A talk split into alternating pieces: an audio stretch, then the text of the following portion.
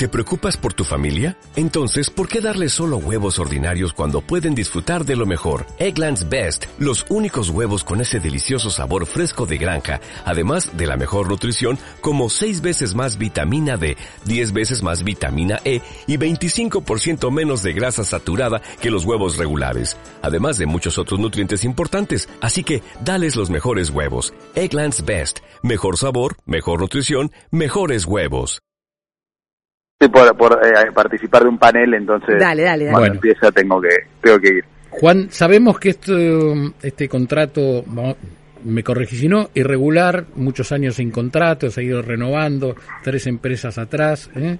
Que, eh, Con dos empresas. Sí, dos empresas, sí. Que tienen la licitación vencida del año 2001. O sea, estas empresas participaron de una licitación en el año 1991, hace ya 31 años, y la licitación vencía, el plazo del contrato vencía en, diciembre del 2001. O sea que llevan más de 20 años trabajando en, la irregularidad, en la ilegalidad.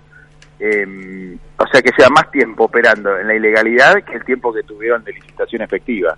Sí, con un canon, eh, la verdad que da vergüenza. Un canon que está congelado desde el año 2014 eh, cuando desde, desde, ese mismo año, de 2014 hasta hoy, eh, el precio del acarreo se multiplicó por 8. O sea, los ingresos de esas empresas se multiplicaron por 8 y, los, y lo que recibía el gobierno de la Ciudad de Buenos Aires, o lo que recibe el gobierno de la Ciudad de Buenos Aires hasta el día de hoy, se congeló en 2014. Sí, lo que, y encima la ciudad ponía el costo de la policía, ¿no? Y eh, y de No, ponía los sueldos, las playas de estacionamiento donde donde dejan los autos cuando se les secuestran a los a los vecinos, mm. son playas de estacionamiento públicas que la ciudad le entrega sin siquiera cobrar alquiler a estas empresas. Mm. Eh, ustedes tomaron la terminación, si no estoy mal informado, de eh, anular este contrato la semana pasada, de llevarlo a votación. Nosotros, sí, nosotros reunimos a distintos bloques de la oposición, desde el Frente de Izquierda hasta la Libertad Avanza, el espacio de Javier Milei, a todos ellos los integramos en, una mismo, en el mismo pedido, que fue eh, exigirle a la Ciudad de Buenos Aires la suspensión del servicio de acarreo hasta tanto haya una licitación o una un esquema eh, de, digamos legítimo y legal eh, que no que, que, que desterrara estas, estos, estos negociados de estas empresas que sin dejarle nada a los porteños, se embolsaban fortunas, mm. facturaban más de 800 millones de pesos al año y a la Ciudad de Buenos Aires no le ingresaban más de 660 mil pesos.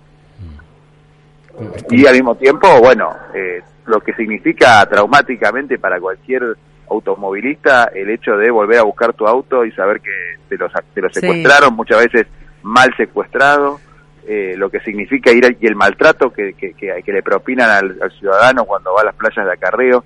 Realmente eh, cuesta creer que una ciudad en el siglo XXI este siga siendo el sistema de ordenamiento del tránsito, más bien parece un sistema a la medida del negocio y de la recaudación de unos vivos.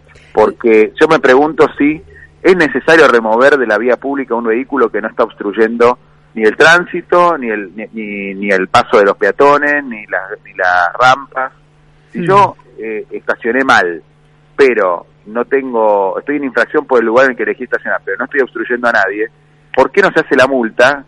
Y, y luego, eh, en todo caso, el que, el, que el, el, automovilista o el, digamos, el, propietario del automóvil pague, le paga a la ciudad de Buenos Aires lo que corresponde, pero eso de quitarle el auto a alguien suena un poco violento, cuando sobre todo se hace de una manera, con, papeles, con, con, empresas que ni siquiera tienen sus propios papeles en regla. Ahora, legislador, ¿por ¿Por qué no se hizo nada antes respecto de este tema? Porque los usuarios venimos, la verdad, quejándonos desde hace mucho tiempo. Hasta una película se hizo con esto, legislador Bombita. Sí. ¿eh? Yo creo que yo creo que hay hay Me refiero a la oposición acá, ¿eh? Porque no hizo nada antes. Lo que yo puedo decirles es que nuestro bloque rechazó las prórrogas que el gobierno de la ciudad quiso dar y, y que hemos tratado de, de, de visibilizar el tema todo lo posible. La verdad es que no siempre uno encuentra la misma recepción y el mismo eco en materia de comunicación.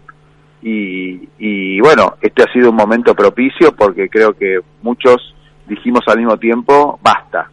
Eh, y, más que celebrar eso, no, no, no sé si les puedo dar una reflexión de, de, los, de los tiempos anteriores, porque, bueno, yo ingresé a la legislatura en el año 2019 y mi testimonio es que en el 2020, cuando se votó la última, la séptima prórroga de estas empresas, nuestro bloque puso el grito en el cielo y, votó en contra. Entonces, eh, tal vez hubiera hubiera sido hubiéramos tenido que hacer más más eh, publicación del tema, pero pero bueno, se hizo todo lo que había a mano. ¿Y esto se va a investigar?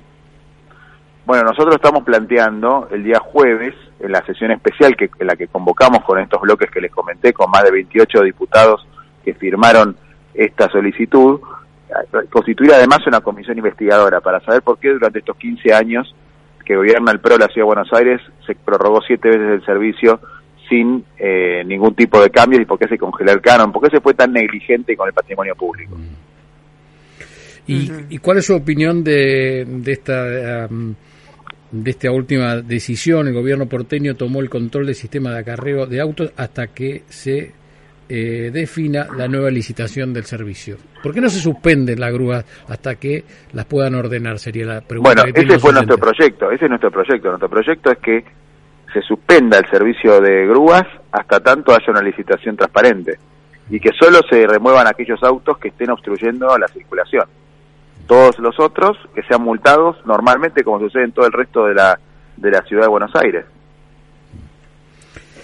Porque aparte es una zona, es una zona de capital muy marcada. Es el microcentro, es el micro y macrocentro. Eh, el resto no tiene ninguna ningún impedimento y las multas se aplican igual. ¿Y en definitiva, las empresas se quedan con el 100% del acarreo y la multa es la que va a la ciudad. Exacto. ¿Y qué explicación, lo último, y lo te dejamos en libertad, qué explicación, o sea, ¿ustedes hicieron un pedido de explicación porque esto funciona así durante tanto tiempo? Sí, la explicación del gobierno de la ciudad suena mucho excusa, que es que cada vez que quisieron ordenar un esquema eh, razonable de tránsito, eh, las empresas conseguían fallos de medidas cautelares para ir poniéndole freno a las decisiones administrativas. Yo creo que eso no es excusa porque en cada sector, en cada rubro que uno se meta, siempre va a encontrar resistencias, siempre va a encontrar eh, algún juez que dicte una medida inconveniente, pero si, hay voluntad política, imaginemos que en 15 años oportunidades nos faltaron. Sé que no tiene tiempo, pero cuando dijo medidas cautelares, nosotros hablamos mucho con las asociaciones de vecinos que se están quejando por las torres, porque se tiran edificios antiguos, porque se cambian las calles o se crean bicisendas.